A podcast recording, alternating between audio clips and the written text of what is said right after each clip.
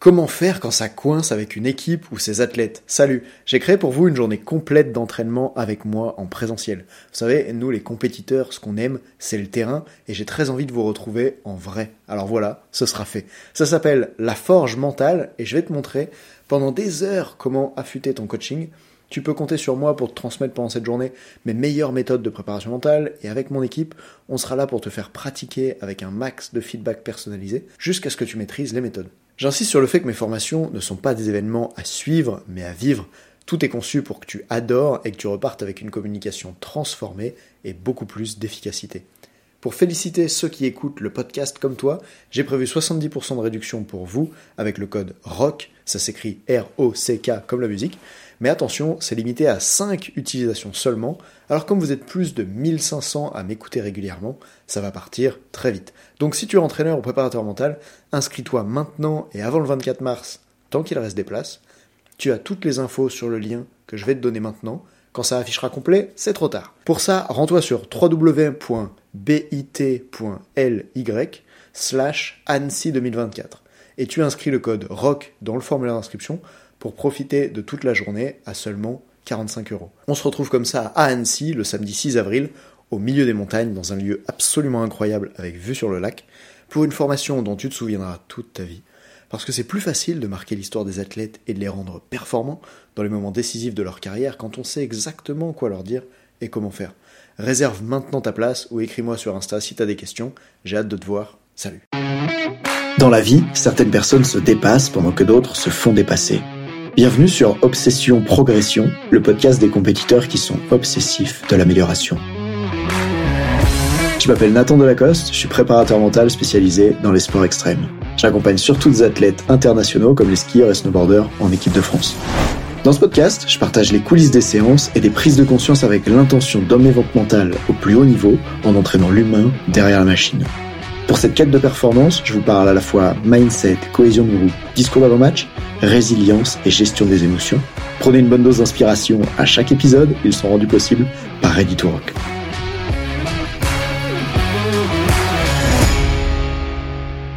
Dans cet épisode, j'ai envie de vous parler d'une idée reçue par les entraîneurs qui, à mon avis, pénalise beaucoup les sportifs et le monde du sport.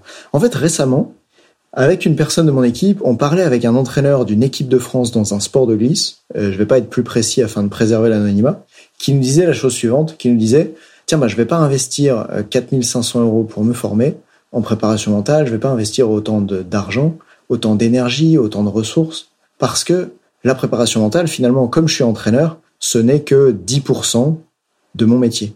Et, en fait, sa réflexion, elle a vachement de sens. Pourquoi on investirait autant de ressources pour quelque chose de pas important, de peu présent dans sa vie? Mais l'erreur, c'est de croire que la préparation mentale pour un entraîneur, c'est juste 10% du job. Parce que oui, si pour toi la préparation mentale, par exemple, c'est juste, ok, apprendre à faire des séances de relaxation et de visualisation à tes athlètes, et tu vas faire ça à 5 minutes au début ou à la fin d'un entraînement, si tu crois que c'est ça, en effet, tu peux te dire, ah ben c'est juste une petite partie de mon activité, c'est pas très utile.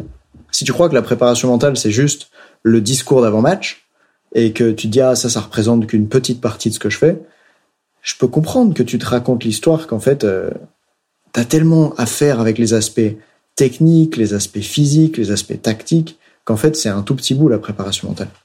Sauf que, déjà, il y a différentes choses à voir. À propos du discours d'avant-match, des fois, c'est des moments courts, mais qui peuvent avoir énormément d'importance. Tu vois, c'est comme les penalties dans une compétition en football ça représente une partie très petite de la durée de jeu. Tu vois, un penalty, ça dure quelques instants. En général, ça arrive très rarement parce que c'est seulement dans des matchs après lesquels il y a eu des prolongations. Donc c'est aussi assez rare. Mais pourtant, au moment du penalty, en quelques instants, se joue quelque chose d'énorme. Coucou euh, l'équipe de France face à l'Argentine en Coupe du Monde.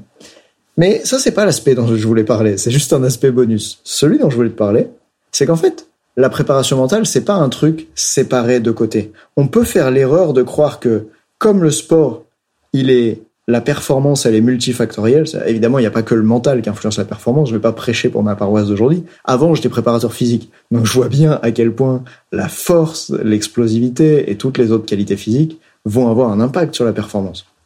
Euh, dans un sport comme le snowboard freestyle, je vois bien à quel point la technique va avoir un impact sur la performance. Ça, c'est même pas la question. La question, c'est est-ce que ces facteurs de performance sont cloisonnés les uns des autres? Et la réponse, je la tiens, je te la dis tout de suite, non. Ils sont absolument pas cloisonnés. Ce que je voudrais que tous les entraîneurs du pays sachent, transmettez-leur ce podcast si jamais vous l'entendez, c'est que quand tu entraînes la technique, tu interagis avec le mental de l'athlète. Quand tu entraînes le physique, tu interagis avec le mental de l'athlète. En fait, tu ne peux rien faire avec l'athlète sans interagir avec la dimension mentale. Pourquoi? Parce que tout ce qui concerne l'athlète, ça concerne aussi son cerveau. Auparavant, quand j'étais préparateur physique, les formations, elles croyaient que ce qui comptait, c'était que on puisse compter le poids sur les barres, compter le nombre de séries, compter la durée de récupération. Mais en réalité, on a surtout des athlètes qui ont besoin de pouvoir compter sur nous. On a surtout besoin de pouvoir compter sur le fait que les athlètes s'impliquent réellement dans des séances qui parfois sont difficiles, que parfois ils n'ont pas envie de faire, que parfois ils comprennent pas si on les a pas éduqués à, ah tiens, pourquoi on fait de la force max aujourd'hui, pourquoi on fait de la VMA aujourd'hui. En fait, pour un préparateur physique, pour un entraîneur technique, le mental, c'est pas du tout 10% de votre travail. c'est comme si votre travail, c'était votre travail, et que le mental, c'est tout le temps là. C'est pas soit je fais du mental, soit j'en fais pas. C'est je fais ce que je fais avec du mental. Exemple, t'es entraîneur technique, et donc ton job, c'est de faire un feedback sur la technique de tes athlètes. Exemple, en trampoline, il envoie une figure, tu lui fais un feedback sur comment améliorer sa figure. Par exemple, la prochaine fois, groupe plus tôt. Bah déjà, rien que quand tu fais ça, la façon de communiquer influence ce que va faire l'athlète. T'as vu, là j'ai dit, la prochaine fois, groupe plus tôt. J'ai pas dit, ah, tu groupes trop tard. Qu'est-ce qui me permet de voir cette formulation de phrase-là? C'est que je me suis suffisamment intéressé à la préparation mentale pour pouvoir peut-être communiquer de façon plus aidante. Encore une fois, je voudrais pas être dogmatique et dire qu'il faut jamais faire de négation avec les athlètes, c'est pas ce que je voulais dire, mais tu peux bien voir à quel point le conseil technique que tu as en tête, la façon dont il va être reçu et mis en place est complètement influencée par ta communication à toi, la communication c'est la préparation mentale, par l'état émotionnel de l'athlète. Bah oui, parce que quand on reçoit des conseils techniques mais qu'on n'est pas dans un état émotionnel qui nous permet de les recevoir, on peut pas les appliquer. Exemple, si ton athlète, il a une faible estime de lui-même et qu'à chaque fois qu'il rate un truc, il s'autodétruit à l'intérieur. Tu peux être le meilleur entraîneur technique du monde, tant que tu as face à toi un mec qui croit que parce qu'il rate, il est nul, et qu'ainsi il se sent mal, tu peux lui donner les meilleurs conseils techniques du monde, il ne pourra pas les appliquer parce qu'il n'est pas dans un état interne qui lui permet d'accéder à ce niveau de conscience qui lui permet de faire de nouveaux apprentissages. En préparation physique, c'est simple. Hein. Moi, j'ai passé des années à entraîner des filles au plus haut niveau français chez les jeunes, tu vois, en pôle France. Bah, tu peux mettre la plus belle séance d'entraînement physique en place. Si les filles, elles sont pas déterminées à s'impliquer dans la séance, si elles veulent pas faire les efforts, bah en fait, peu importe que tu aies bien calculé les pourcentages de RM, les temps de récup et les durées de travail, ta séance, elle sert à rien. Parce que si le mental des athlètes n'est pas présent, t'as juste pas d'entraînement physique, pas d'entraînement technique. En fait, le mental, c'est un prérequis. Certains le présentent, je voyais encore un reportage de la Fédération française de ski euh, ce matin, avec un entraîneur qui en parlait comme ça, qui disait tiens bah finalement un tabouret ça a trois pieds, ça a un pied technique, un pied physique, un pied mental, et pour que le tabouret il tienne bien, c'est important que le mental soit bien. C'était chouette que l'entraîneur il perçoive ça de cette façon-là. Et en même temps moi ce que je me dis, c'est que le mental c'est pas un pied du tabouret en fait. Le mental c'est un prérequis. Le mental c'est plutôt comme un terreau qui va permettre à la graine, à la plante technique de pousser, à la graine, à la plante physique de pousser, parce que si t'es pas bien dans ta tête, il y a rien qui peut pousser. D'ailleurs, moi par exemple dans mon travail, des fois je peux travailler 10 heures par jour, tu vois, il est 20h21 au moment où j'enregistre cet épisode, et j'adore en fait, j'adore mon travail, je suis passionné par ce que je fais, mais l'autre fois, il y avait un truc dans mon business qui n'allait pas, et tant que j'avais pas pris une certaine décision, tant que j'étais bloqué mentalement sur ce truc-là, ben je procrastinais tout, j'arrivais pas à bosser pendant plusieurs jours, j'avais pas d'énergie, alors que j'avais des compétences techniques pour faire certaines choses, pour par exemple coacher à mon meilleur niveau, pour écrire des emails qui vont intéresser les gens, pour enregistrer des épisodes de podcast qui transmettent de la valeur, j'étais incapable d'accéder à cette partie technique de mon métier parce que sur la dimension mentale, quelque chose n'allait pas et que du coup, si le prérequis va pas bien, bah, il y a rien que tu peux construire. C'est un peu comme si tes fondations s'effondrent. Et du coup, cette idée pour moi de dire, bah, en fait, je vais pas m'investir dans la préparation mentale puisque ça représente qu'une petite part de mon job en tant qu'entraîneur. Pour moi, c'est une idée ancienne, arriérée, qu'on doit faire évoluer dans le milieu du sport dès maintenant si on veut pouvoir aller beaucoup plus loin et emmener la France au niveau où elle mérite d'être.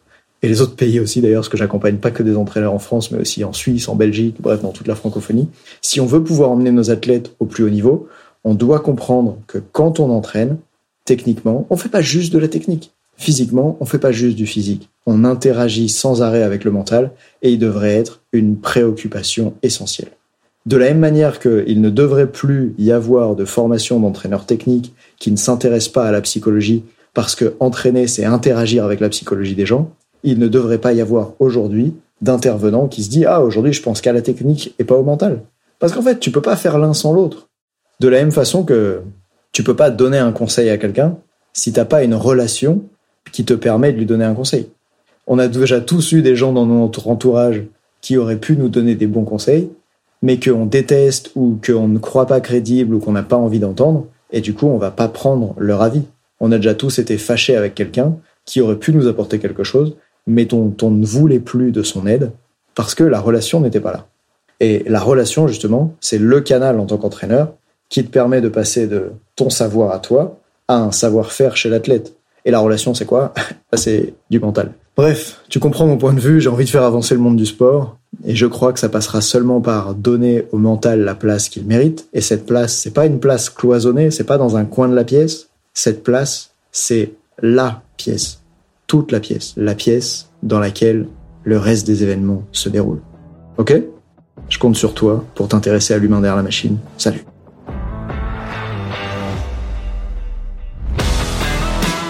On dit souvent que le mental c'est 70% de la performance à haut niveau, pourtant rares sont ceux qui l'entraînent au moins de 10% du temps. En écoutant jusqu'ici, t'as donné à la dimension mentale un peu plus de la place qu'elle mérite chaque semaine. Bien joué.